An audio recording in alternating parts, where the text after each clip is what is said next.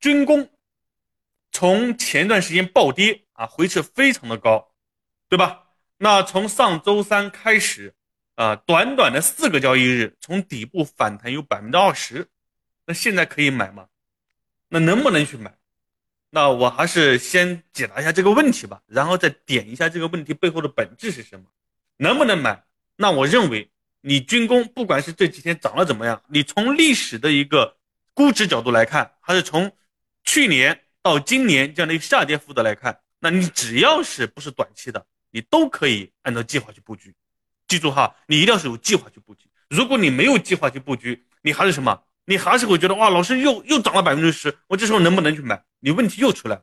或者说老师接下来又跌下去了，哎，那我这个是不是要等等？你问题又出来了。所以说你一定要有自己的计划，又要有自己的系统。那这也是我们同学可能不会犯的错误啊。那可能很多市场上的一些人他们没有这样的一个系统的计划，他们经常会被这样的问题啊这个调来调去，所以整个人患得患失。所以我认为哈，军工这几天的一个反弹，那其实对于我们没有入场的同学来讲，你肯定是吧？这几天的反弹对你来讲影响不大，除非你想搞短期，对不对？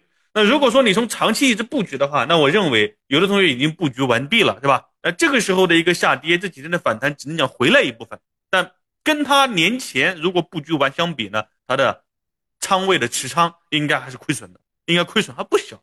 所以这个时候你跟他们进行对比也是非常好的。所以如果说啊，有的同学还没有布局进攻啊，你觉得这几天的百分之二十反弹？对你接下来能不能买有影响了？那你问一下自己，你是不是有一个系统的组合啊？有没有按照我们的课程去按照你的一个三加一组合，按照你的这个资产配置的一个计划，按照你接下来的投资的一个买入策略来去做？如果按照这个策略去做，那我认为军工你可以不用怕，好吧？你也可以无视短期内的这样的一个呃，哪怕这几天涨了百分之二十，还是接下来又涨又跌，对你影响都不大，因为你看的是整个系统，整个大局。